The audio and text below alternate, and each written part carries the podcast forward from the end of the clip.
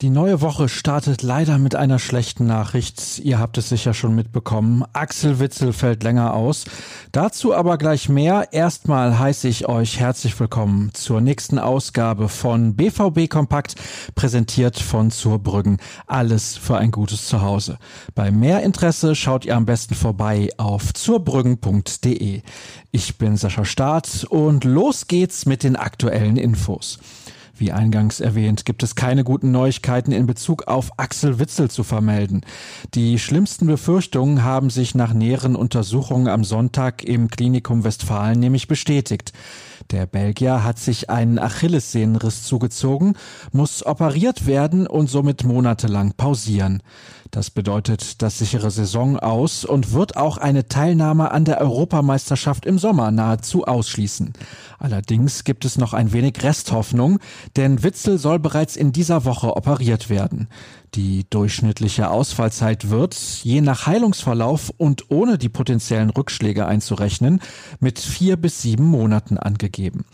Während also noch eine Chance auf die EM 2021 besteht, wird er im BVB-Trikot in dieser Spielzeit nicht mehr auf dem Rasen zu sehen sein. Welche Konsequenzen das für das Dortmunder Mittelfeld und eventuelle Abgänge im Winter hat, lest ihr im Artikel des Kollegen Jürgen Kors. Kommen wir zu deutlich positiveren Notizen und unseren 09 Fakten zum Spiel in Leipzig, wo die Borussia zum dritten Mal in Folge als Sieger vom Platz ging. Keine andere Mannschaft gewann in der Bundesliga so oft bei den Sachsen. Sein Teil dazu beitrug Jaden Sancho, bei dem ein deutlicher Formanstieg unverkennbar ist.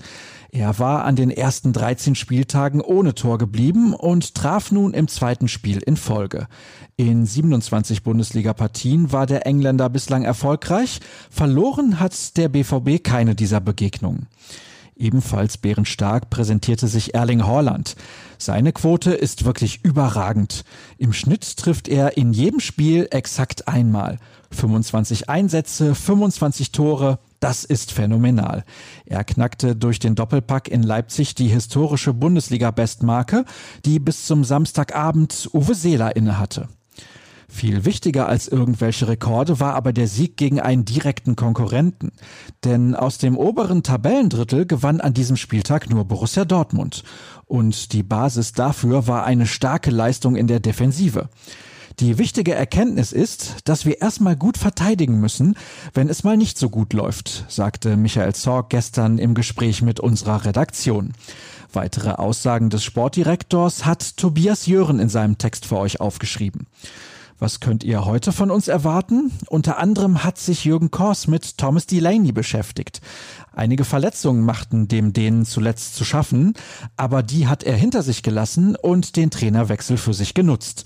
Unter Edin Terzic gehört Delaney zu den Stammkräften und scheint aktuell ein wichtiger Baustein des neuen Systems zu sein. Den Bericht lest ihr auf unserer Internetseite.